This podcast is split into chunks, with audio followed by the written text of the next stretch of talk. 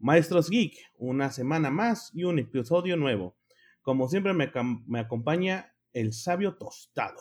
¿Qué pasó, Masters Geek? Aquí nuevamente, de nuevo juntos para más noticias de la semana. Pues hoy no nos acompaña Spike, tuvo un problemas familiares, pero eh, está bien, nos veremos en el siguiente episodio. Tenemos varias noticias, bastante información. Vamos a comenzar primero con David Prowse, que fallece. Super Nintendo World ya abrirán sus puertas. El creador de Silent Hill abre un nuevo estudio. Y el tema se va a convertir en algo ya navideño, ya huele la Navidad cerca, ¿no, Tostado? Sí, definitivamente. Nosotros este, estábamos pensando que en este episodio el tema del día va a ser este, algunas recomendaciones de regalos navideños para los usuarios de Microsoft y usuarios de Nintendo.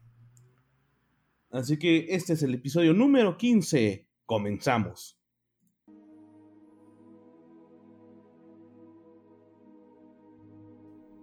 Comenzamos con lamentables noticias, maestros. El pasado 28 de noviembre del 2020 eh, fallece David Prowse, actor que se encargó a darle vida a Darth Vader en la trilogía original de Star Wars. Pues una vez la industria del entretenimiento se encuentra de luto, la información la dio su agente Thomas eh, Bowington, que publica vía Twitter.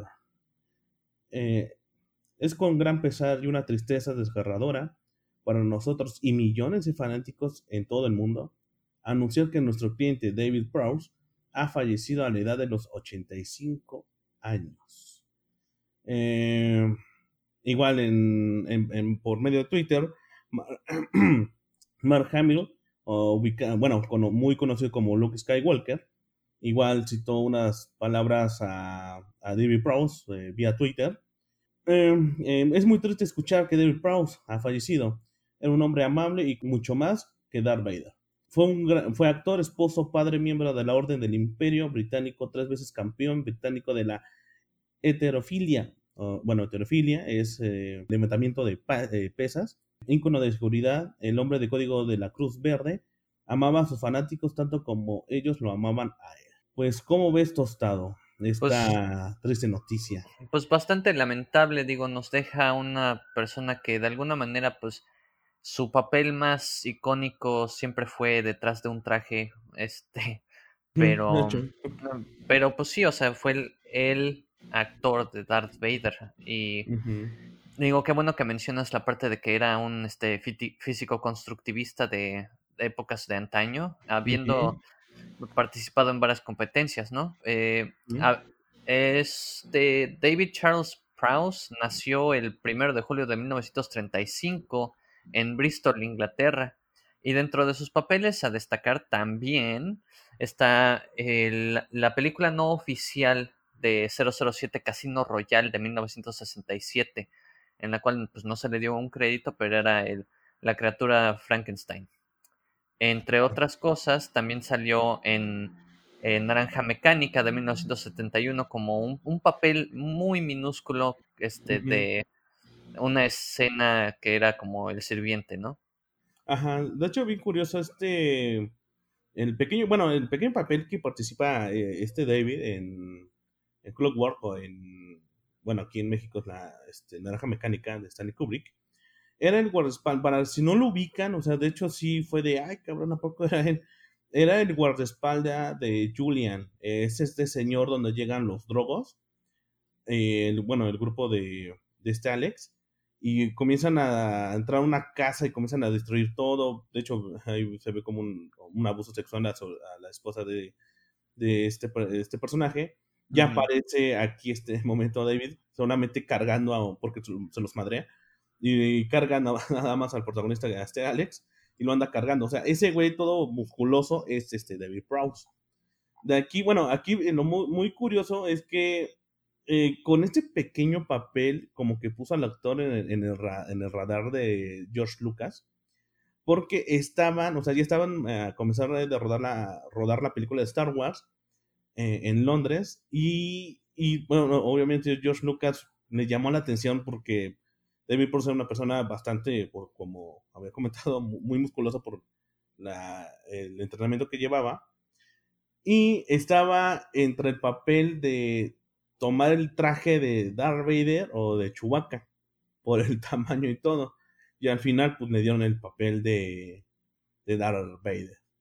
Sí, digo, en parte por lo corpulento que era, ¿no? Este, Sí, exacto. digo, fue un actor no tan prolífico, pero definitivamente tiene pues, sus papeles ah, muy, muy importantes. Él realmente se retiró en 2016 de toda eh, ojo público de la farándula, en parte por su salud, ¿no? Exacto.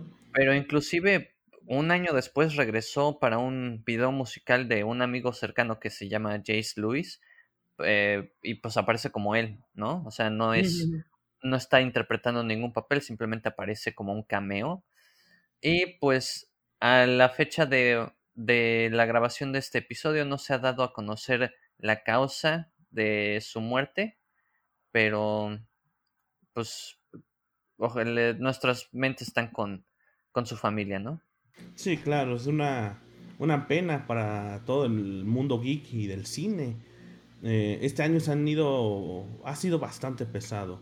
Se han ido va- varios eh, de la cultura contemporánea, ¿no? Tostado ha sido un año que se han, se han perdido bastantes personajes icónicos, ¿no? Sí, digo, la verdad hemos perdido desde músicos Ujú, súper importantes como Eddie Van Halen, eh, Neil Peart, eh, perdimos a, ¿cómo se llamaba? Este, a el basquetbolista Ah, eh, Kobe Bryant, Kobe Maradona. Bryant, Maradona, este, y actores, pues vaya este, David Prowse, diseñadores de industriales como en el caso del creador del control de Xbox, Duke. Exacto. Em, no, pues brutal, o sea, un año un poquito Bastante. para olvidarse, ¿no? Sí, totalmente de acuerdo. Eh, David Prowse se une a la fuerza con otros integrantes de la saga de Star Wars como Alex Guinness, que fue eh, Obi-Wan en la trilogía original de Star Claro. Wars, Christopher Lee, que era Conde Dooku, el, ese para que ver si estuvo bastante triste este, igual cuando falleció. Claro, Eh, Kenny Baker, que era el, la persona que estaba dentro del traje de R2D2, o aquí en los Méxicos que le dicen Arturito. sí, Él igual ya, ya está con la fuerza. Eh, igual eh, eh, Peter Cushing, que él fue, no sé si se lo ubique, fue el gobernador de Grand Moff Tarkin, que era el- como el capitán de esta, de la, una de las naves del imperio. Eh, otro que falleció fue Peter, May, Peter Mayhew, el creador, no, no, no creador, más bien el que estaba en el traje de Chewbacca. Él ya falleció, de hecho iba a participar en la película Despertar de la Fuerza, pero pues ya no, ya no, ahora sí que ya no llegó. Eh, igual con Richard eh, Marquand, que él fue el director del Retorno del Jedi, y Irving Kircher, eh, él fue el director, pero de la película de El Imperio Contraataca. Bueno, y se nos olvida Carrie Fisher, ¿no? Un Carrie Fisher, exacto. La princesa Leia. En Princesa Leia igual ya. De hecho, ella no lleva mucho. ¿Cuántos llevará? ¿Dos? ¿Tres años? No, ya lleva un poco más. No, pues es que ella falleció antes de que saliera. La última, ¿no? De la nueva Mm, trilogía. Sí, no, y antes, o sea, The Last Jedi también ya había muerto. Sí, de hecho, fue, creo que, sí, sí, cierto, ¿verdad? Que fue en esa parte que sí Porque ya. se murió en dos- diciembre 27 de 2016. Ujú. Sí, de hecho, eh, la parte en donde aparece ella en la última de este de. Ay, ¿cómo se llama la última de Star Wars? Bueno, La de Rise of Skywalker. eh, Rise of Skywalker.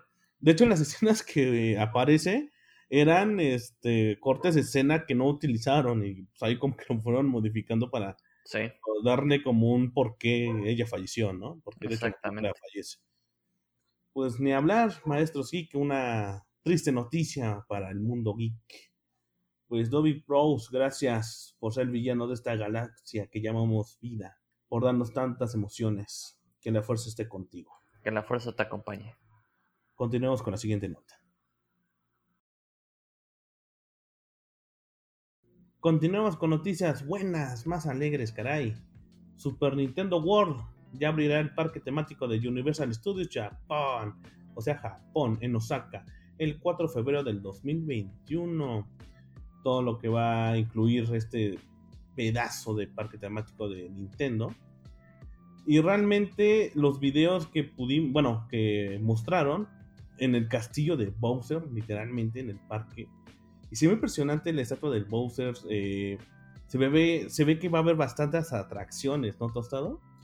Pues mira, este, dentro de lo que se sabe es que va em, una eh, corresponsal de Bloomberg, este, la atracción de Mario Kart conocida como Copas Challenge utiliza un headset de realidad aumentada y los carros están sobre carriles.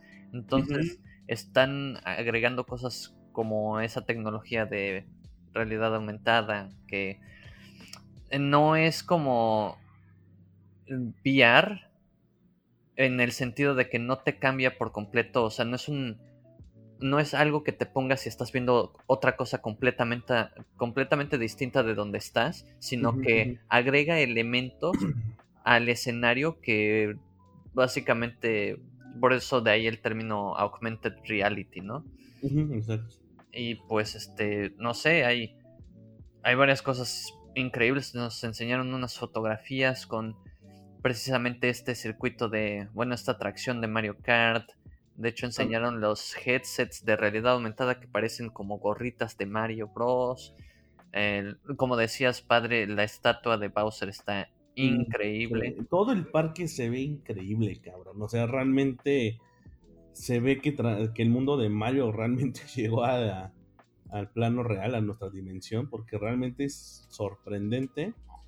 Eh, igual van a meter bastante tecnología interesante, ya que va a haber va a haber unas pulseritas que ahí va a haber este mm, se puede se va a aplicar bueno se va a vincular con los teléfonos móviles y de aquí va a haber como unos cubos los famosos cubos no de interrogación y, tú tienes que brincar con la pulsera y, va, y vas marcando monedas que al final te van a dar algo cuando cabes como que las atracciones y todo y realmente, o sea, todo lo que han mostrado desde hasta los restaurantes, ya se mostraron lo que, cómo es el restaurante, cómo van a ser los alimentos, ahí están las hamburguesas, como con, se ve con el bigote de Mario, de Luigi, o sea, desde las bebidas, o sea, todo, todo tiene que ver con el mundo de, Mario Bros, ajá, de Nintendo.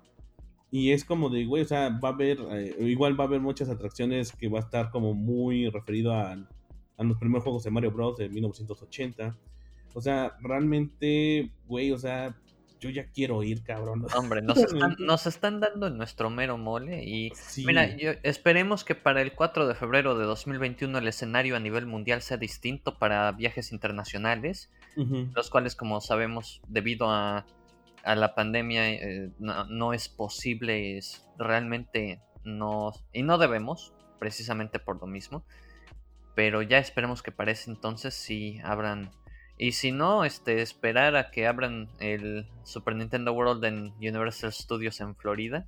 A ver mm, qué tal. Porque digo, esta es la noticia para la apertura de el Super, Super Nintendo World de, Japón. Falta ver este, fechas de apertura de la versión de Estados Unidos. Estados Unidos de Florida, ¿no? De Florida y creo también Universal también está en Los Ángeles. Ajá, creo que sí. Sí. Sí, porque están Los Ángeles y Florida igual que Disneyland y Disney World. Entonces va a estar brutal. Yo estoy muy emocionado, pero hay que ahorrarle, muchachos. Hay que ahorrarle. Bastante, sí, porque es ahora sí que el vuelo, el, el, hospedaje. hospedaje. Pero ahí, pues ahí se pueden organizar desde ahora en en, cómo, bueno, buscar vuelos más económicos, eh, si hospedarse en un hotel o en uno de estos Airbnb. O sea, como que es el momento, si quieren viajar, aprovechen este tiempo para comenzar a planear.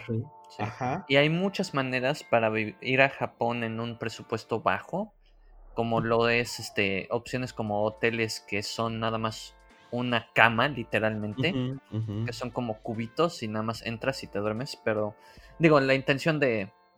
Yo soy de la idea de que la intención de ir a visitar un lugar no es hospedarte en el hotel más lujoso, es realmente conocer la ciudad y la cultura y la comida. Entonces, esa es una, viene siendo una muy buena opción en general. Y inclusive hablando con varias amistades que han visitado el, Japón y tú, padre, lo puedes decir también, puedes comer bajo un presupuesto limitado también y comes bien. Sí, de hecho, o sea, eh, cuando yo eh, fui para allá, así que al país del sol naciente, realmente de comidas, o sea, desayunos, o sea, como comentaba Tostado, ¿no? O sea, tampoco se trata de hospedarte en el hotel más caro, lujoso, es como de, güey, o sea, simplemente dejas tus maletas y te sales.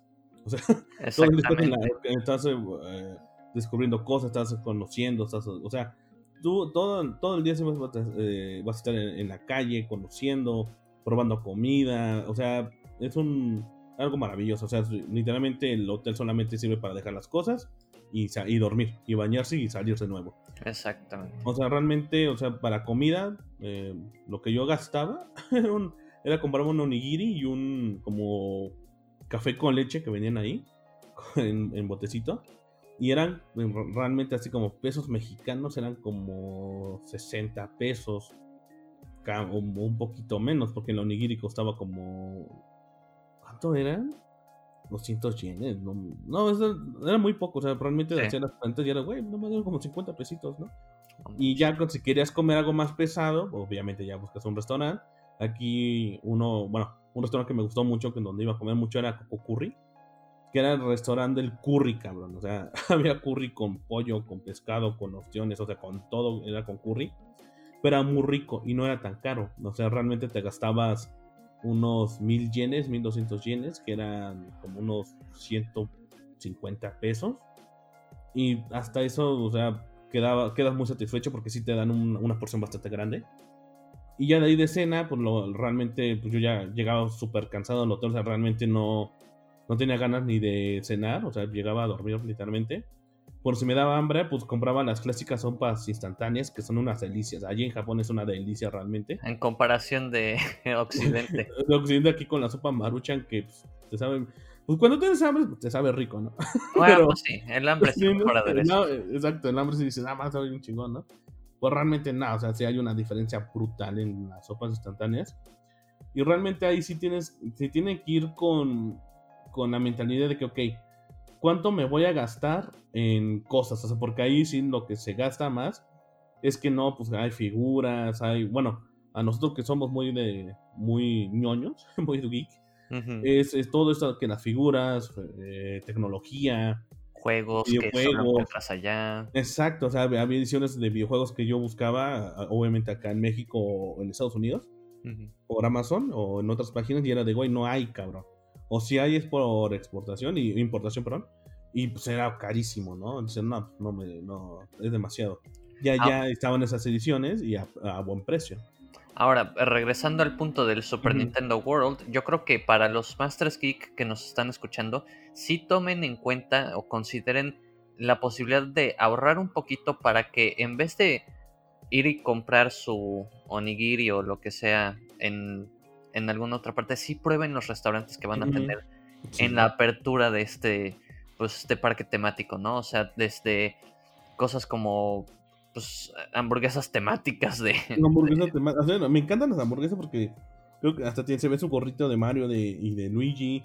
Hay una bebida que es como de la princesa. O sea, güey, o sea, está increíble, cabrón. Simplemente está increíble. De hecho, otra, otra cosa que comentaron que va a haber otras atracciones principales que se van a comenzar a revelar. Que uno que es eh, el castillo de la princesa Peach y uno de Yoshi Adventure. Y también hay, obviamente, lo que se mostró era como que lo que tenían ya terminado. Y al parecer va a haber un, un una atracción principal de Donkey Kong. Pero obviamente pues, todavía no está terminado y hay que, hay que esperar. No, realmente, o sea, es un proyecto que no, no es tan simple como ya lo terminamos, ya lo abrimos, es continuo, expansión y agregar y simplemente dijeron, con esta cantidad que tenemos ya listas, ya podemos abrir al público y van a entretenerse muy bien. Eh, pero fíjate, algo bien curioso, padre.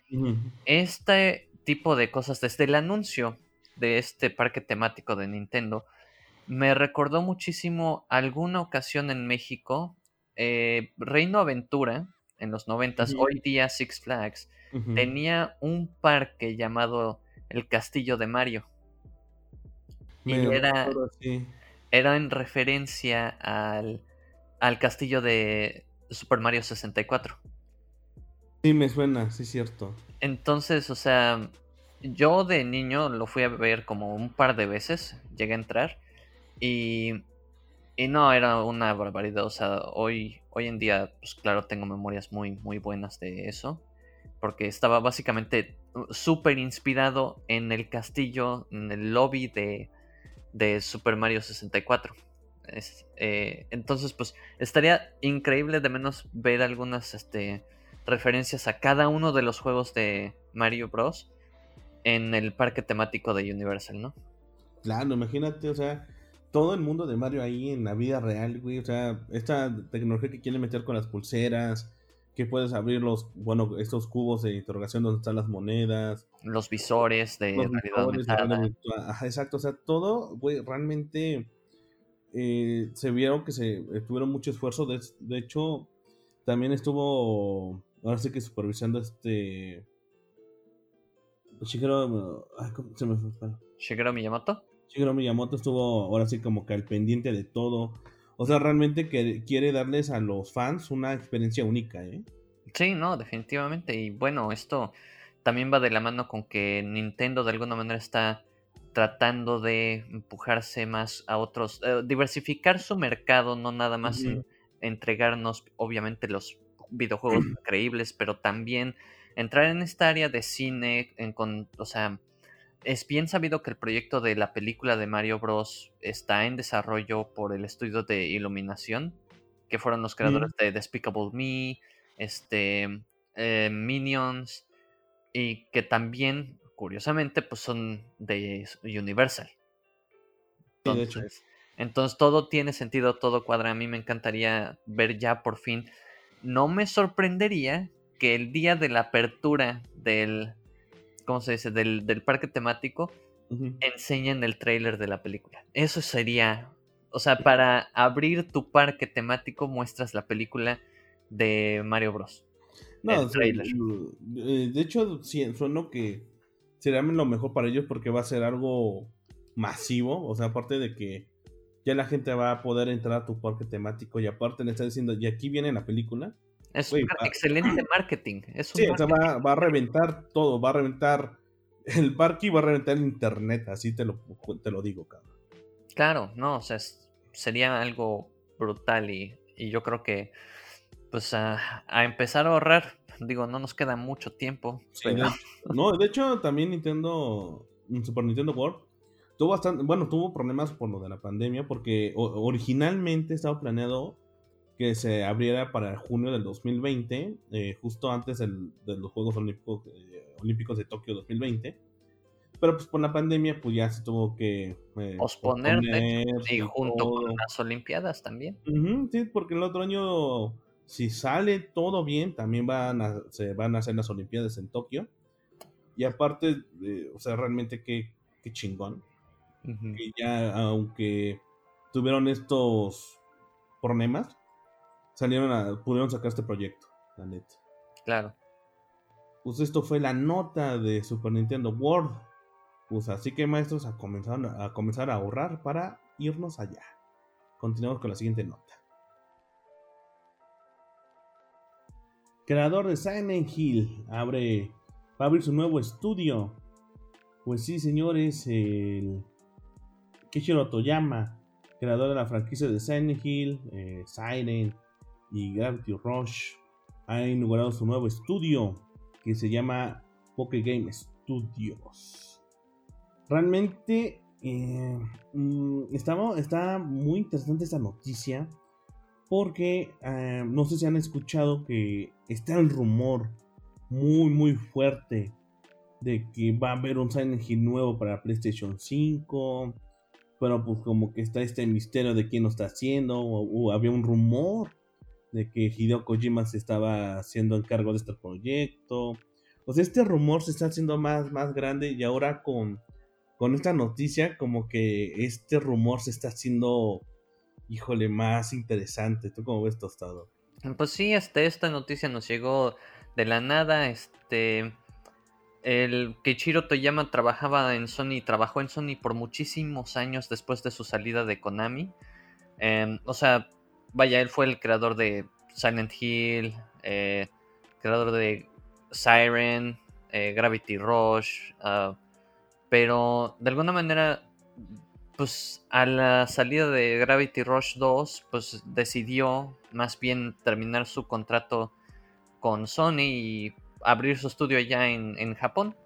Me recuerda un poco más o menos por el estilo de lo que pasó con Hideo Kojima cuando salió de Konami, después de tantos años de pues, trabajar para ellos. La diferencia es que más bien eh, Kojima entró en más relación allegada con, con Sony a su salida de Konami, mientras que, que Chiro Toyama más bien está deslindándose un poco de esta relación con Sony que tenía, ¿no? De muchísimos años. O sea, vimos, vimos grandes proyectos de él dentro de la saga de Siren, eh, Gravity Rush, juegazos también. Juegazo, ¿eh? Pero no solo eso, sino que a la inauguración de su estudio se lleva a ciertas personas eh, eh, importantes, en mi opinión.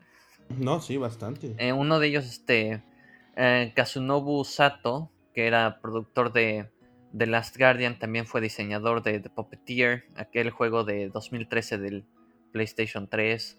Y por otro lado también a Junya Okura, que siempre estuvo con Toyama desde su salida de Konami y cuando empezó a trabajar en Sony, pues era, fue diseñador, eh, planificó eh, y era este líder de diseño de juegos como Siren, Forbidden Siren 2, el Blood Course, que era este como eh, juego episódico de la saga de Siren. Eh, sí, del Play 3, ¿no? Ajá, Gravity Rush, este, su remaster para el PlayStation 4 y Gravity Rush 2, ¿no? Entonces, yo esperaría, mira, no sé qué tanto, padre, tiene que ver que, que están haciendo los rumores que mencionas de, de Silent Hill, de un, un nuevo juego de Silent Hill, un reboot de la saga. Un reboot, exacto. Eh, que bueno, se ha intentado infinidad de veces y no se logra.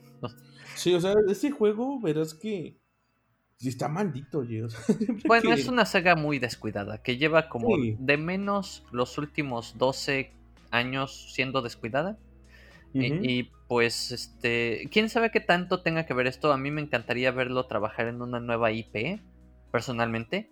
Si vimos lo que fue que lo dejaran así de, pues, crea tú tu cosa. Y hizo cosas como Siren, como Gravity Rush, yo, yo quisiera verlo trabajar en una cosa nueva, pero si llega a suceder de que el Silent Hill o su reboot de la serie está en sus manos, también sería algo brutal, ¿no? imagínate o sea, que eh, de nuevo el creador de Silent Hill lo retome para, hacer, que, para que salga para PlayStation 5, para la siguiente generación Mm, pues no, o sea, literalmente él, o sea, güey, o sea, va a revivir la, la saga y va a se va a vender como pan caliente. O sea, los fanáticos de Hueso Colorado, ¿cuánto tiempo no hemos esperado que salga Silent Hill? O sea, una nueva entrega. Un, buen juego. un buen, o sea, lo que fuera. O sea, lo único que sacaban eran las máquinas de pachingo. Que era de, güey, o sea, no me chingues, o sea, güey, o sea, tienes una saga tan buena y solamente ahí la tienes, lo tienen olvidada, simplemente. Y digo, hablamos muchísimo del tema en nuestro especial y les recomendamos a los Master Geek que escuchen el especial de Silent Hill, pero si podemos agregar algo es que definitivamente en el especial nos enfocamos estrictamente a los juegos de Steam Silent por una razón, y es que de manera posterior la calidad de cada Silent Hill iba de mal en peor, al grado que en mi opinión su punto de quiebre fue Silent Hill Homecoming, que definitivamente no fue lo que esperábamos, no fue ni siquiera. Es más, no solo no llenó expectativas, objetivamente es un mal juego. Y, de... hecho, este Silent Hill Homecoming creo que el único que, que no se perdió fue la música, porque estaba, ¿quién era llamado ahí? Sí, digo, eso fue lo rescatable del juego. Lo rescatable, exacto. Tenían, y tenía buena iluminación, pero no, no. Ah, no, a comparación de lo del Silent Hill 1 y, del 2, nada. No, nada que ver, la atmósfera no era lo mismo. Y pues, este. Eh, realmente llevamos mucho tiempo queriendo un juego del calibre de los primeros 3, 4. Y no nos han entregado. Nos han entregado cosas escuatas como Silent Hill Shattered Memories. A mí me gustó.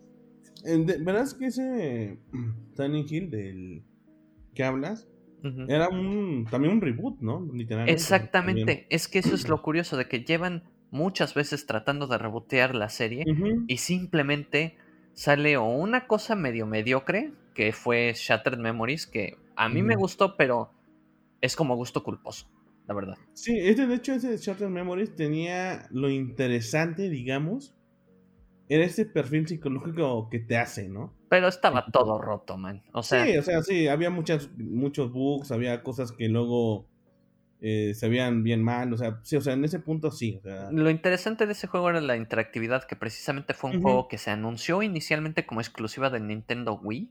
Exacto. Y que era con controles de movimiento. Después, este, la repensaron y dijeron, ¿saben qué?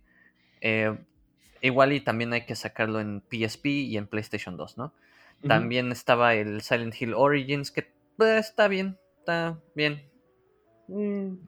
Sí, de hecho en la Origins como que le quisieron meter ahora sí que el inicio de la de todo Silent Hill. Y nada cuadra y no mm. tiene sentido, ni siquiera el sí, había cosas, ajá, y era como de... hay cosas que sí estaban interesantes. Uno que estaba muy interesante que estaba para, para PSP yo lo jugué en el PSP y era increíble porque ahora sí que tú lo veías en un pequeño aparato y te daba miedo realmente. O sea, tú te pones los audífonos y todo y te metías en el juego. O sea, ese estaba muy interesante, pero no era tan bueno. No, no sé. O sea, la historia, la verdad, estaba muy. Um, me. Pero mira, regresando al punto de que Chiro Toyama, que, que esperemos que agarrado de la mano de Kazunobu Sato y de Junya Okura, pues ojalá y saquen un producto de muy buena calidad. A mí me encantaría que fuera un juego de terror, porque sabemos que sabe hacerlos. Siren y la saga de Siren siempre ha sido buena. Eh, y Silent Hill que no se diga más, ¿no? Exacto. Pues esto fue la nota de Kishiro Toyama y su nuevo estudio de Bokeh Game Studios. Esperemos que saquen un Silent Hill, un Siren nuevo o, alguna IP nueva de terror. Estaría interesante porque realmente los integrantes que están en este estudio son gente con experiencia ya, ¿eh? muchísima experiencia, sí. Pues bueno, continuamos con la siguiente nota. Pues bueno, Masters Geek, aquí estamos con el tema del día regalos navideños, una selección que hicimos padre y yo de cosas que regalar para usuarios de Microsoft, Xbox y de usuarios de Nintendo. Dentro de lo que recolectamos de opciones fuimos desde cosas muy accesibles para la billetera de pues, un año que también fue difícil a nivel eh, financiero para muchas personas, hasta las cosas pues que realmente sí tendrían, serían unos super regalos y pues eso es lo que van a costar, ¿no? Entonces, empezando con el de las cosas de usuarios de Microsoft que podrían regalar, yo recomendaría de entrada, pues una membresía, ¿no? Una membresía de Xbox Game Pass Ultimate, que esta te incluye Xbox Live Gold, y te este, acceso a muchísimos juegos durante pues un tiempo limitado porque cambian y rotan los juegos, pero es como una, un servicio muy por el estilo de lo que es Netflix para que puedas disfrutar de todo una, un catálogo enorme de juegos por un precio pues bastante bajo, ¿no? Para los que sean este, dueños de consolas de Microsoft, de Xbox eh, One, eh, yo diría que también pensarán o considerarán una membresía de Life Gold para no sé si regresaran a Destiny 2 o quisieran jugar algún juego en línea como Fortnite con sus amigos, que ya sabemos que es crossplay y pueden jugarlo desde cualquier plataforma que ustedes gusten. Dentro de otras opciones, pues un poquito ya entrando así de, ok, vamos a gastar un poquito más, también recomendaríamos el control de Xbox, el Elite Series 2, que es el, la verdad, la ergonomía de los controles de Microsoft nunca falla. En mi opinión, en mi opinión, son mucho mejores que. Eh, o sea, opinión propia, ¿ok? Son mucho mejores que los controles de, de base de eh, PlayStation 4 o el, control de Switch, que son los dos Joy-Con que nada más conectas en una basecita. Digo, ya sí compraras el Pro Controller. El Pro Controller por lo mismo está basado en el control de Xbox, de nuevo. Y es todavía dentro de un rango accesible de precios, ¿no? O sea, tendrían que checar dentro de sus eh, locales, este, como es bien sabido, pues Best Buy acaba de cerrar todas sus sucursales en México, entonces muchas cosas puede que las estén rematando o las estuvieran rematando. Y bueno, eh, hubo una... Ajá, inclusive hubo una controversia porque precisamente la tienda en línea no estaba habilitada y mucha gente le valió la pandemia y fueron a formarse. No, sí em, estuvo. Es las ofertas que hubo, bueno, obviamente son liquidaciones porque ya la tienda se va. Eran liquidaciones que dices, güey, o sea, estaba bastante interesante, pero como comentas, ¿no? Lo malo que, obviamente, tanta gente entró a la página, pues colapsó y comenzaron a ir a las tiendas. O sea, aparte de que un. Para evitar que se fuera el envío, eh, podías ir a recoger a tienda. Así que entre lo que iban a recoger cosas, más los que estaban formados, Sí, son un despapalle, o sea, como que la gente no tuvo ahí conciencia de lo que estaban haciendo y pues provocaron ahí un caos, la neta. Y a todos los Masters Geeks eh, que nos escuchan, les pedimos no sean torpes, cuídense, cuídense, mucho.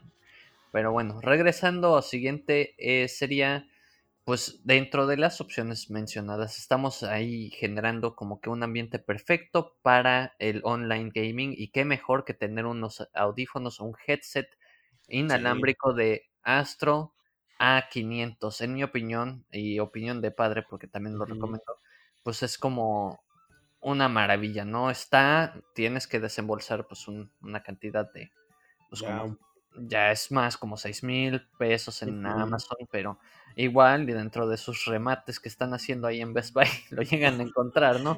Sí, si lo logran encontrar, banda, estos audífonos de Astro A50 son de los más, o sea, premium, o sea, son los más chonchos y, digamos, sofisticados. Realmente, para los que les encanta jugar en línea y escuchar todos los sonidos, eh, todo lo que es el, audio del chat, perfectamente estos audífonos están de perlas. Sí, no, aparte es un Dolby 7.1, este, no, eh, fabuloso, y aparte es inalámbrico. Exacto, no más chingón. Pero bueno, si nos rebajamos tantito en esos precios, pues eh, podríamos hablar de juegos. Qué mejor que hablar de juegos, ¿no? Entonces, dentro de las opciones que yo consideré navideñas, no podíamos dejar afuera Cyberpunk 2077, el cual sale el próximo 10 de, 10 de diciembre. Eh, inclusive, eh, bueno, esto fuera de lo que es Xbox, pero si lo quieren jugar antes, va a salir en GOG horas antes, ¿no? En Good, Games, los, lo que es como el servicio de tipo Steam, pero de CD Projekt Red. Este juego realmente nos tiene ya lo queremos jugar. No, estamos contando las horas, literal. es, es como el de los mejores juegos para Navidad que podríamos esperar, ¿no? O sea, años y años de espera. de atrasos, de todo. De atrasos que definitivamente, pues casi casi de un año entero de que se atrasó, ¿no? En acumulado, porque lo iban atrasando y lo iban atrasando y lo seguían atrasando y ya decías, oye, iba a salir el año pasado. iba a salir hace dos años, mano, sí, pero pues, ¿qué crees? ¿Pero qué ¿Quieres crees? Un juego, ¿Quieres un juego bueno? Pues espérate, pues sí, hay que esperarse. Entonces, este, en teoría iba a lanzarse para el lanzamiento de las consolas de nueva generación, pero pues no. Y definitivamente ya a la, grabación de esta transmisión estamos a escasos días, ¿no? Ya tendremos una cobertura más amplia en nuestros siguientes episodios de este juego, ¿no? Pero otra opción que inclusive ya está disponible para hoy, para la grabación de esta transmisión es Star Wars Squadron. A mi padre, yo creo, Navidad y Star Wars van muy de la mano, de la misma manera que Navidad y Señor de los Anillos, pero este juego, pues desarrollado como secuela espiritual de grandísimos juegos como lo fue TIE Fighter, X-Wing y los Rock Squadron, pues Star Wars Squadron es realmente un juego estrictamente de navecitas. O sea, de todo manejas todas las naves espaciales que tenían ahí en las películas, precuelas, inclusive algunas del universo expandido, pero eh, se tiene entendido que va a tener expansiones en, los siguientes meses, no sé. Pero, pues bueno, qué bueno ver un juego de Star Wars que es. Llevamos como Battlefront, que a mí no me gustó, el 1 ni el 2, por algunas mecánicas de... que no se me hacían del todo honestas, ni... O sea, no, no era el tipo de juego que... ni el tipo de industria que me gustaría ver.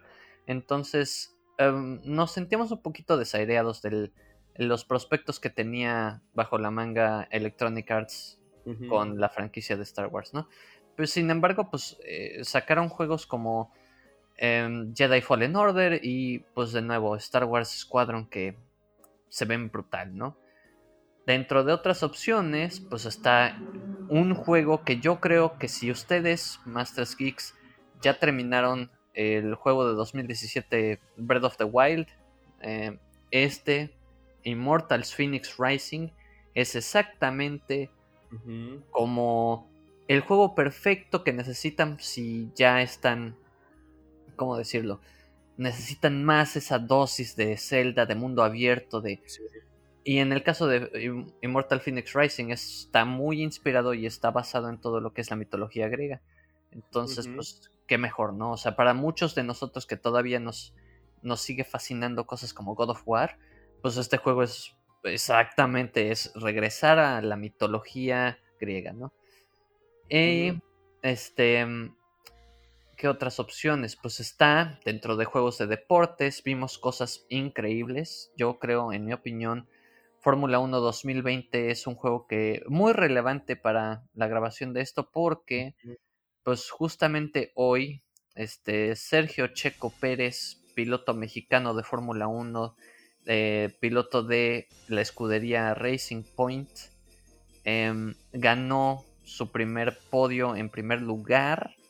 Su, es su décimo podio, es su primer primer lugar. ¿ok?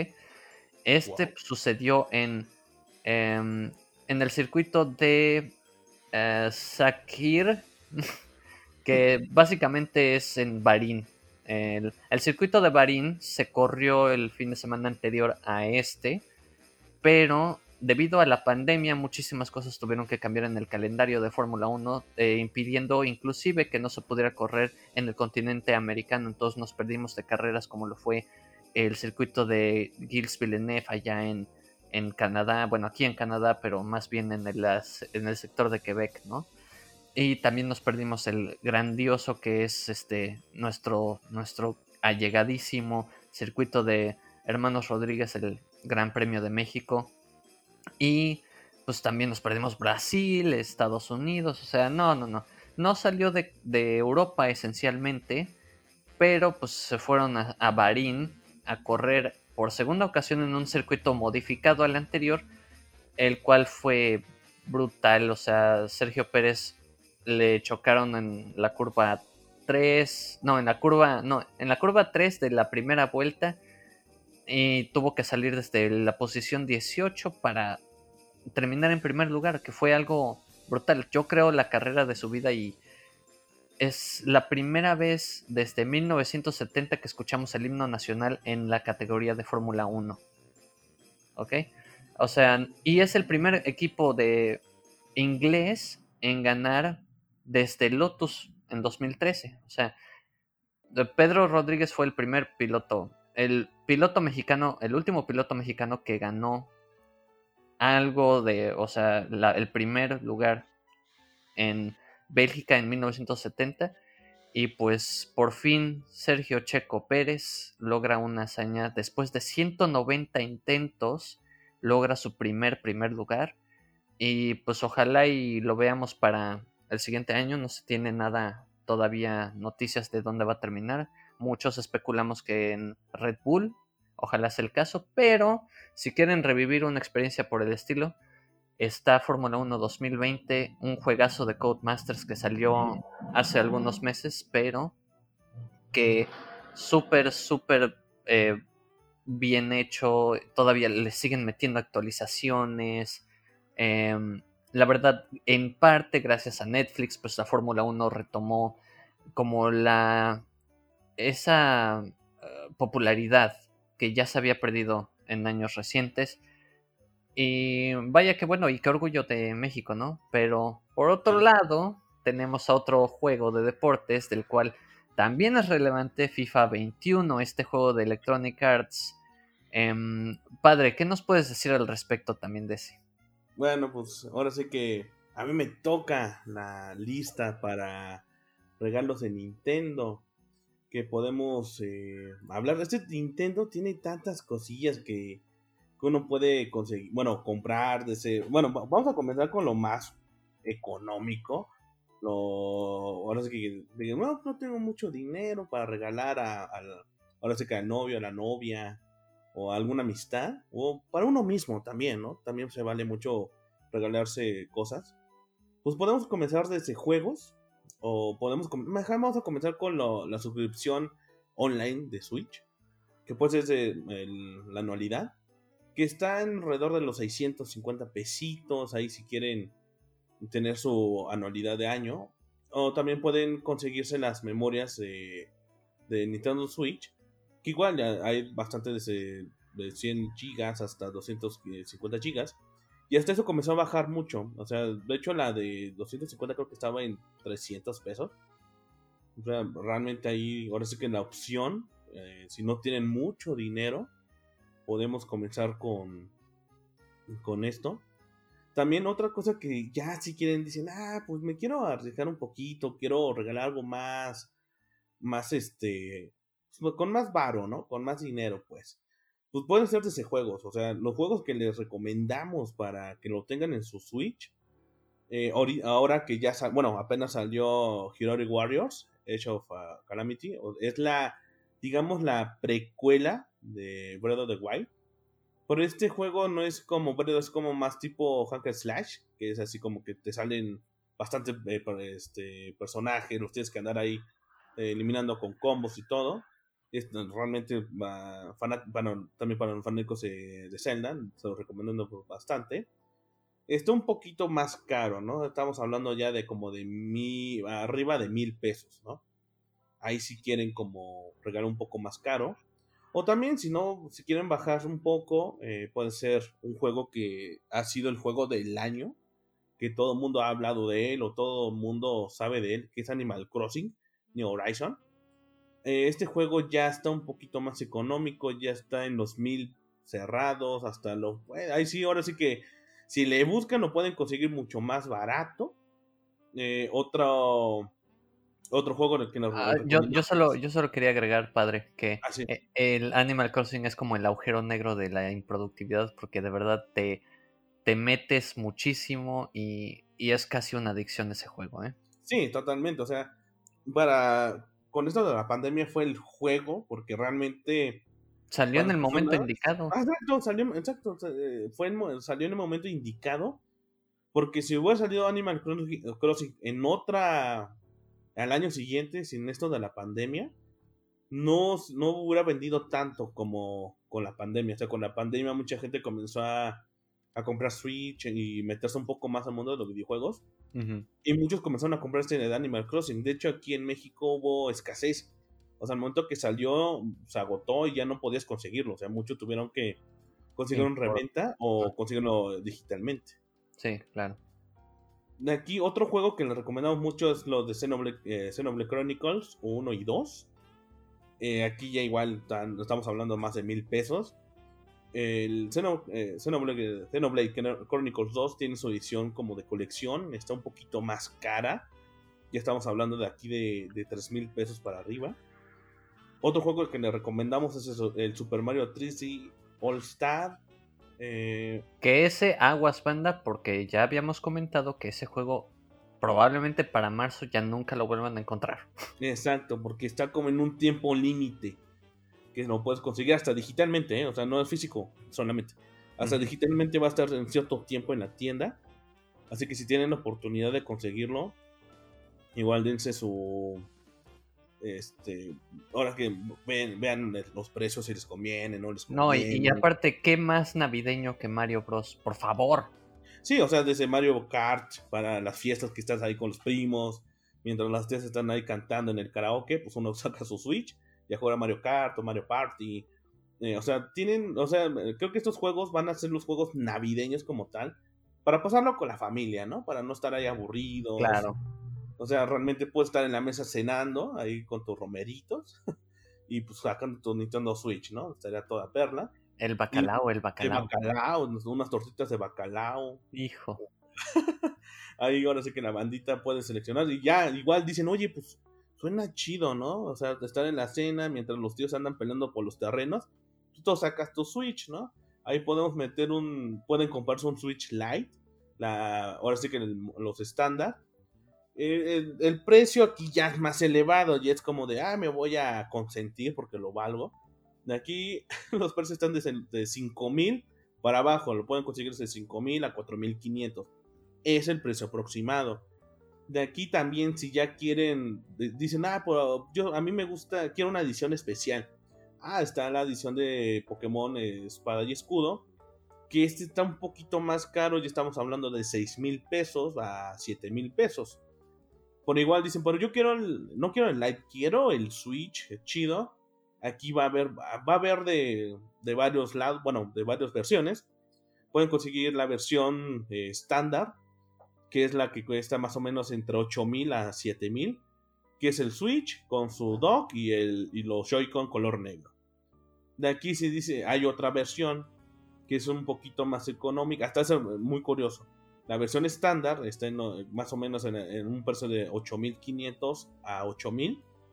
Y la versión igual, pero con los Joy-Con neón, eh, estos clásicos colores de azul con rojo, tiene un precio de 8000 a 7500. Sí, es, medio raro, pero pues, es un poquito más económico. Por igual, si quieren conseguir una edición más específica, más chida, se pueden conseguir el Animal Crossing eh, de Switch, eh, esta edición que salió que está bastante bonita, que es el dog eh, personalizado con su Joy-Con igual de colores temáticos del juego. Ese lo pueden conseguir en, 8, en 8500 a 9000, es lo, ahora sí que lo más caro. Y aquí una anécdota muy curiosa, estamos hablando de Best Buy, y aquí en Best Buy México lo estaban rematando a 4000 pesos esa edición. Así que. Pues, nada mal, ¿eh? Nada, imagínate, de 8 mil, o sea, de casi 9 mil a 4 mil, güey, o sea, te ahorraste, se ahorraron 5 mil pesos los, los, que lograron comprarlo, ¿no? Ahora, de nuevo, aquí en Masters Geek no recomendamos ir a menos de que se puedan comprar un traje de esos que eran utilizados en Chernóbil. Exacto, o sea, para hacer fila. Exacto, o sea, nosotros le recomendamos mucho uno, si van ahí a comprar regalos o cualquier cosa, con mucho cuidado, con su cubrebocas, su careta, o sea, con mucho cuidado porque en estos momentos... Mameluco, mameluco. Exacto, es como los trajes como de Among Us, ¿no? Acá su trajecito espacial, porque ahorita, obviamente, como son fechas importantes, va a haber mucha gente, así que hay que andar con cuidado, banda, ¿eh? Bastante. Sí. Igual, si quieren ustedes que, güey, pues yo, yo, a mí me gusta el Fortnite, ¿no? El Fortnite pues hay una edición que apenas salió de Nintendo Switch de Fortnite, que igual el dock es personalizado con, imágenes de Fortnite y unos Joy-Con bastante interesantes, tiene un color bastante padre, que es un amarillo naranja y un azul. Por este, como es nuevo, sí está un poco más caro, ya estamos hablando de 10 mil pesos para arriba. Uy, cané. Sí, ya es como de, güey, esto ya quiero presumir, ya quiero acá, ¿no? O sea, ahí si, si les interesa. Igual, o sea, Nintendo últimamente ha sacado bastantes productos interesantes. Uno que le recomendamos mucho es el Mario Kart Live Home. Este juego de realidad virtual donde tú pones tu carrito de Mario Luigi y comienzas a jugar con ellos en el Switch. O sea, es como un, un carrito de control remoto que no manejas con tu Switch. Esa es la verdadera Navidad, muchachos. Mario Kart. Mario Kart. exacto, exacto. O sea, de verdad es increíble. Increíble. Este, este carrito de control remoto de Mario Kart es increíble realmente. El eh, precio es muy variado, pues lo pueden conseguir desde 3.500 hasta 5.000 pesos. Ahí sí es como con tiempo comenzamos a buscar desde ahorita, como lo habíamos comentado, para evitar uno, que se manche la gente revendedora y dos, evitar que se acumule mucha gente y se La conglomeración, que es lo que tratamos de evitar, ¿no? Exacto, sea que con tiempo, ya cuando les caiga, les caiga el aguinaldo, un, un varito extra, pues váyanse rápido. O pida por Amazon también, ¿no? O sea, dicen, bueno, pues la neta no quiero salir, la neta, pues, Claro. tengo huevo o la realmente me quiero cuidar, pues, mira, en línea, Amazon te llega a tu, a tu casa al día siguiente o, o en una semana y mira, se evitan de igual de problemas, ¿no? O, otro, otro, otra cosa que puede ser de regalo, que está bastante padre, como comentaba Tostado, el, el Joy-Con Pro Controller de Nintendo, aquí, puta, hay de, de colores y sabores. porque Yo, está en la- de verdad, padre, ahora que lo mencionas, de verdad recomendamos este tipo de. O sea, cuando comenté la opción dentro de los usuarios de Microsoft eh, de utilizar, comprar un control Elite, es precisamente porque es muchísima mejor experiencia y más aún en el caso de Nintendo con el Pro Controller, ¿no? O sea, yo recuerdo, padre, cuando me prestaste para jugar a Doom en el, Mm. en el Switch y no era imposible en, en el Sí. control convencional, ¿no? Sí, sí me acuerdo mucho que sí era de, güey, está medio incómodo, ni si puede jugar ni chido, ¿eh? La neta sí está bastante incómodo jugarlo con los Joy-Con.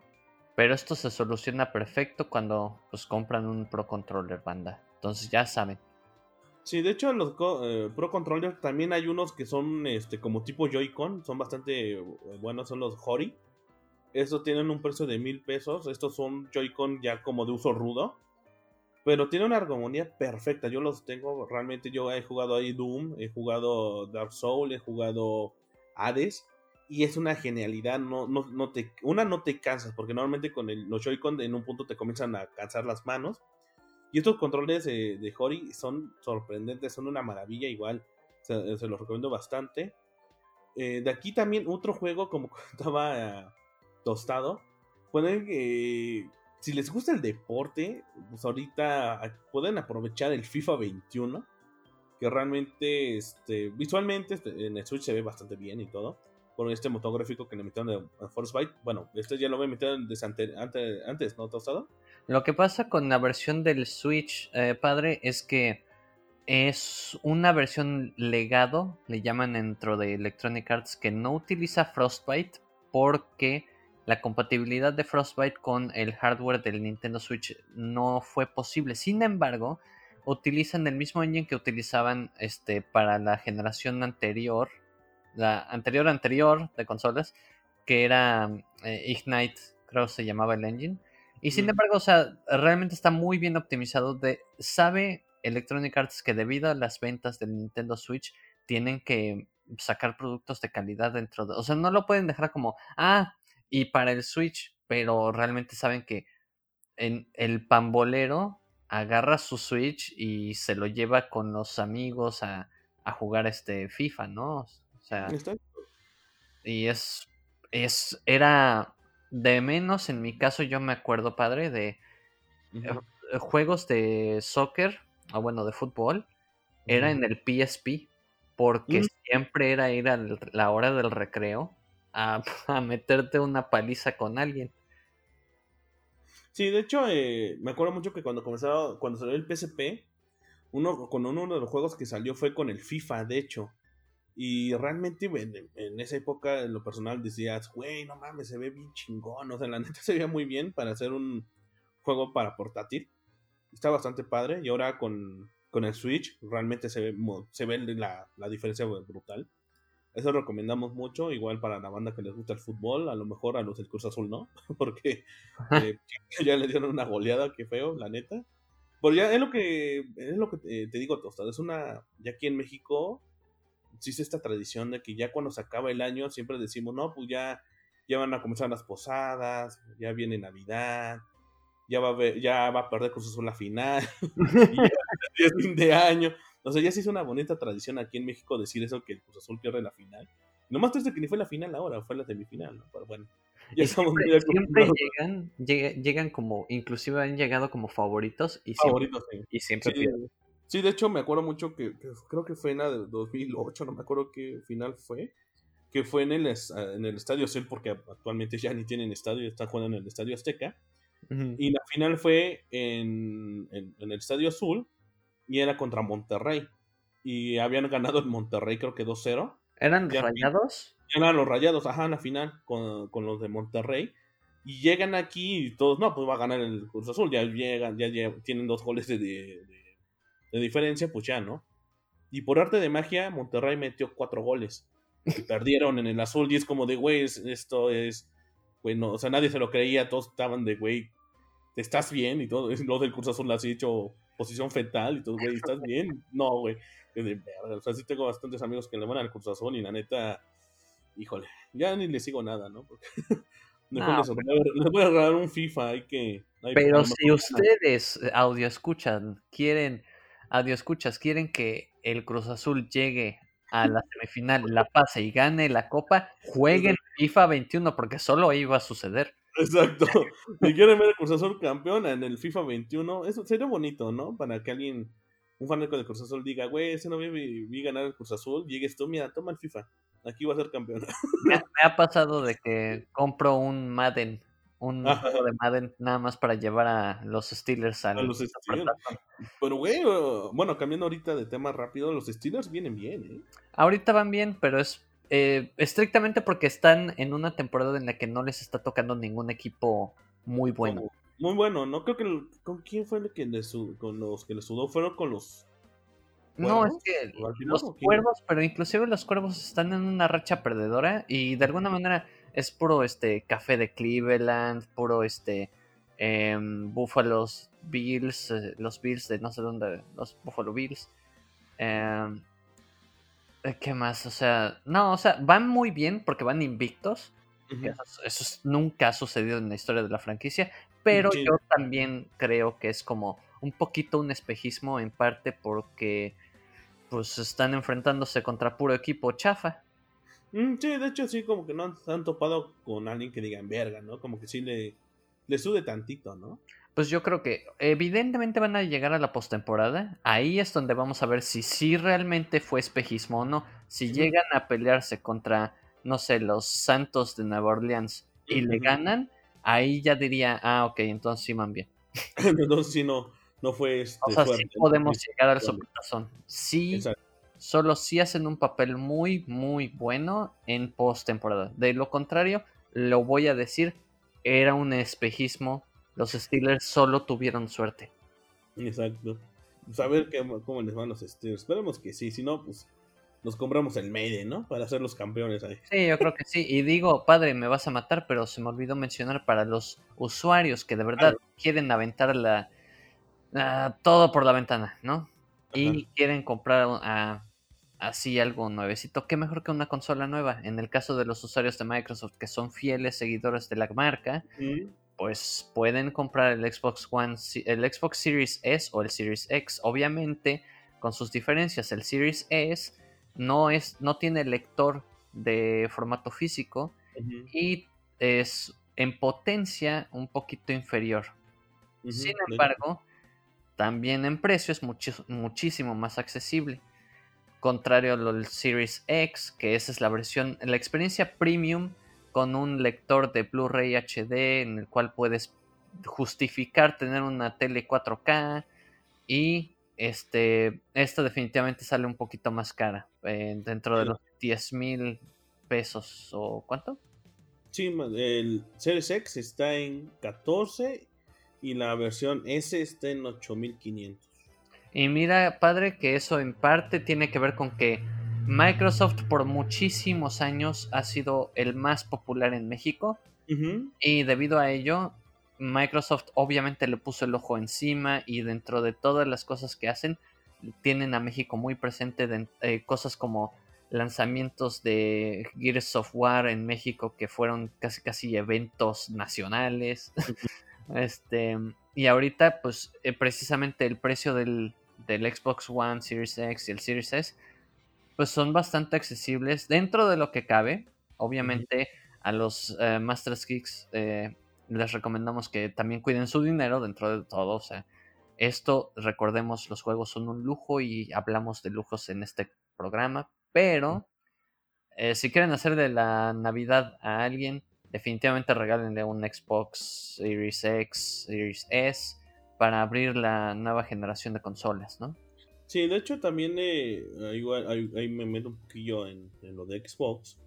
También después, si, si no sé, a la persona que le van a regalar algo de casualidad ya tiene el Xbox Series X o S, más bien para, con el X, el Series X, les pueden regalar estas tarjetas de expansión de, almacenamiento de un terabyte para, lo, para el Xbox, que son estos discos de, estado sólido para el Xbox, y están alrededor de los 5200.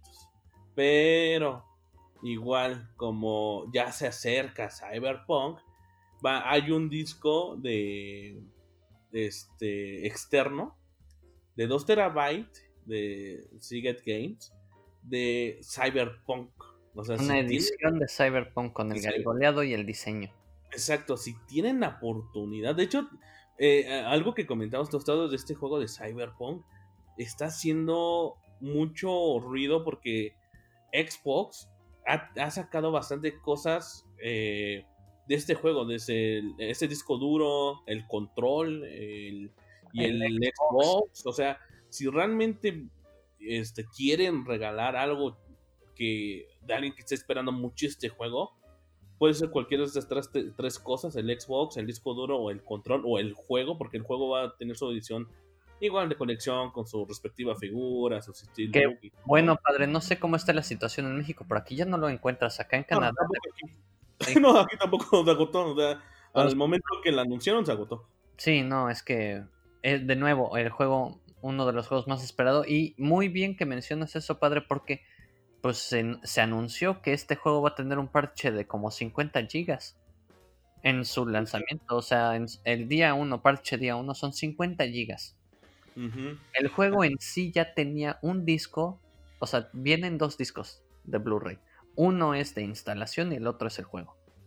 Más aparte los 50 gigas, Masters Geeks, de verdad les recomendamos importantísimo, una de dos, o borren muchísimos juegos de sus consolas, o regálense también estos este, discos duros externos que van a hacer falta. Sí, bastante. ¿eh? Actualmente ya los juegos de, de estas generaciones y la nueva, obviamente, ocupan mucho espacio. Ya estamos hablando de 50, 80, hasta 100 gigas.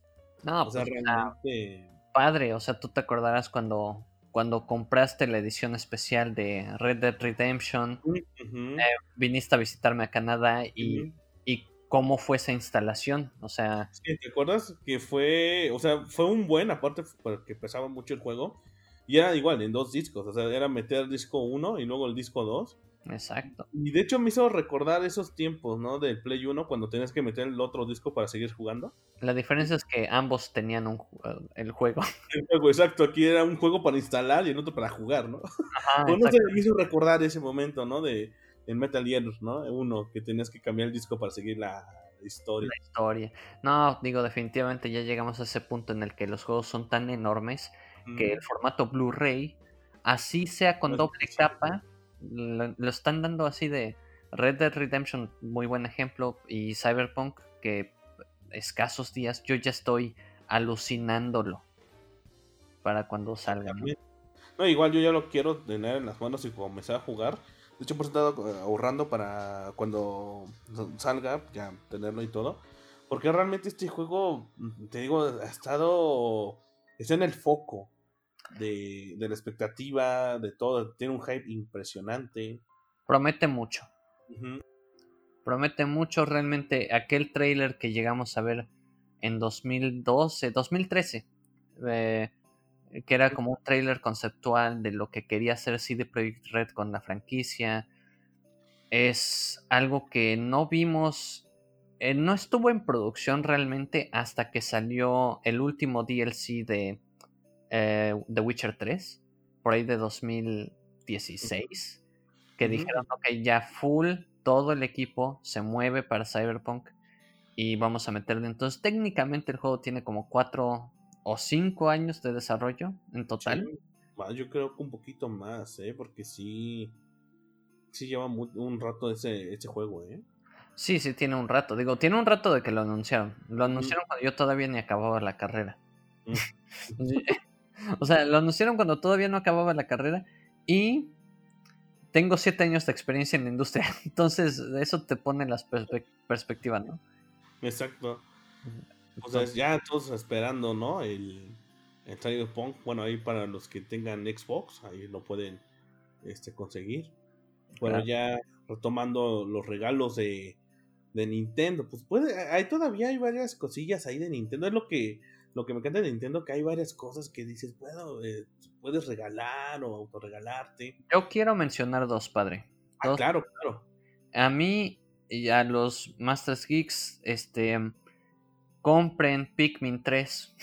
Mm, Pikmin 3, sí. Pikmin 3, que es un port de la versión del Wii U que salió por ahí también de 2012, me parece.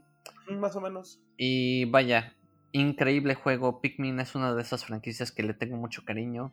Eh, y no ha tenido la popularidad tan importante que a mí me gustaría que tuviera. Sin embargo, pues ahí está, ¿no? O sea. Tiene como un nicho, ¿no? tiene un nicho muy pequeño, la verdad.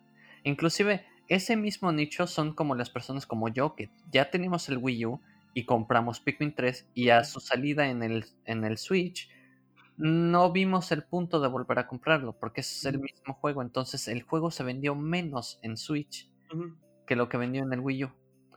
Entonces a, nosotros, a mí me sorprendió, me entristeció un poquito porque por lo mismo quiero hacer ese anuncio de jueguenlo banda, no se van a arrepentir. De la misma manera, padre, el Origami King de Paper oh, Mario. Sí, claro. Ese juego que también una franquicia muy accidentada, padre, que fue Paper Mario, que los primeros dos fueron, todavía el tercero fue increíble, ¿no? El, el primer Paper Mario que salió en Nintendo 64, después el de GameCube de Thousand Year Door, y luego Super Paper Mario que salió en el Wii. Ya después de eso, el Color Splash a mí no me gustó. Visualmente está brutal, pero no me gustó el juego. Y los de 3DS, que el de 3DS que también fue una basura. Sí, de hecho, eh, como comentas, ¿no? Esta, esta saga de juego de Mario Paper como que inició bien y de ahí fue, como, como que se fue en picada. Sí. Y ahora con este del Switch levantó, ¿eh? Sí, es lo que he estado escuchando. Digo, todavía me cuesta. Eh, digo, el dinero no alcanza para tantas cosas que Nintendo sacó en el año. Exacto. Nintendo es el que. Creo que le ha pegado más a la cartera, ¿eh? La verdad, sí. O sea, tú, o sea, estos los regalos que les recomendamos, Master Geek, son, son un pedacito, porque puta, pueden ser desde peluches de Pokémon que pueden importar de Japón. O sea, puede ser los todos los amigos. o sea, de amiibo, sí. Exacto, o sea, todos los amigos que han sacado las oleadas. O sea, actualmente sí está medio difícil conseguir todos.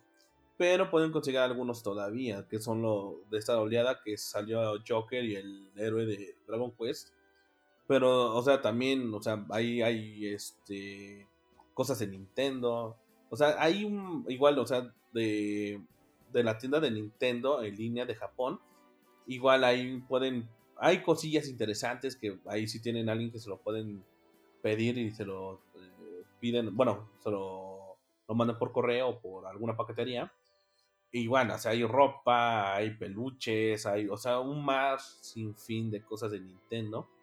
Y ahorita lo que les comentamos es como un pedacito, o sea, es como de, aquí está lo que se puede conseguir rápido por las fechas y que hay todavía. Claro. De aquí que ah, también, si quieren, eh, algo interesante es el, Nintendo Labo. De hecho, en Nintendo Labo hay varias, este, ¿cómo decirlos? Son varios kits. Hay uno de que es el, el de Robot Kit, el de Variety Kit, el Kit. O sea, ahora sí que dependiendo de, de lo que quieran, de, Nintendo Labo, también se lo recomendamos. Hasta eso ya tiene un precio accesible porque cuando salió, realmente sí estaba muy caro. O sea, sí tiene unos precios que decían, nada o sea, pues, a fin de cuentas sí, es como cartón. Pero igual, o sea, ahorita ya los precios ya son más accesibles, o sea, ahí ya se los recomendamos. Aquí también, o sea, puede ser... Ah, otro accesorio bastante interesante ahora que se acaben las fechas y pues obviamente, ¿no? En estas fechas uno come de más, anda ahí de... Ahí por supuesto. en estas fechas es cuando uno ya le sube gacho. y se pueden conseguir este... ¿Cómo se llama este tostado? El... el... Ah, ah, se me fue el nombre. bueno, este de, de hacer ejercicio, el... Ah, El Ring, Ring- Ring Fit el- Adventure. Ajá, Ring, Ring Fit Adventure. Lo pueden conseguir. Esto, de hecho, fíjate, Tostado, que un usuario, eh, creo que fue en Reddit, comenzó a subir su proceso y bajó realmente, bajó como qui- 10 o 15 kilos usando esa madre. No, y aparte salió justo durante la pandemia. Aquí se agotó. Aquí, Aquí también se agotó. O sea, es como cuando en su momento Nintendo sacó el Wii Fit. Exacto. Entonces, Ahí, bueno, si quieren, ah, si no quieren ir al gimnasio, a las clases de Zumba, ahí les recomendamos el Ring Fit Adventure, está bastante interesante. Ahí si quieren hacer ejercicio el, el año siguiente, ahí como propósito de Año año nuevo. Exacto, lo recomendamos. Ahí igual, ahí tienen unos juegos extras para este accesorio. Que está bastante interesante, la neta. Sí, como les comentaba, hay usuarios que realmente lo usaron como se debe de usar y sí bajaron de peso. Entonces está bastante interesante esto. Aquí también pueden comprar Joy-Cons, están los Joy-Con de los colores de, Splatoon, o hay unos muy, muy padres de Zoom Zoom, esta marca de, de Disney, que está difícil de conseguir, pero la neta si pueden conseguirlos es una joya. Eh, o sea, realmente estos son los eh, eh, regalos que pueden eh, conseguir de Nintendo en estas fechas y a un precio más o menos razonable.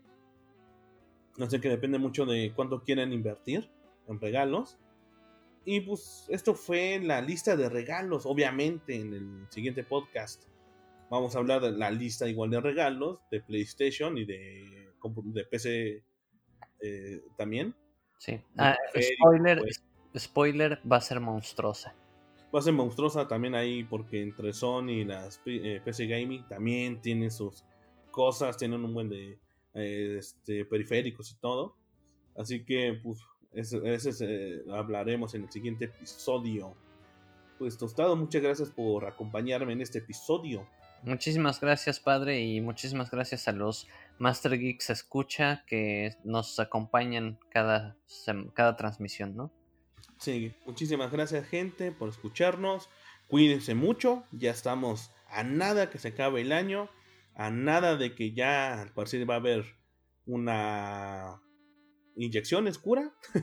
Así que cuídense mucho, ya es el último mes, ya vamos a salir de esta. Así que Masters, cuídense mucho, les mandamos un fuerte abrazo y nos vemos en la próxima. Bye-bye. Bye.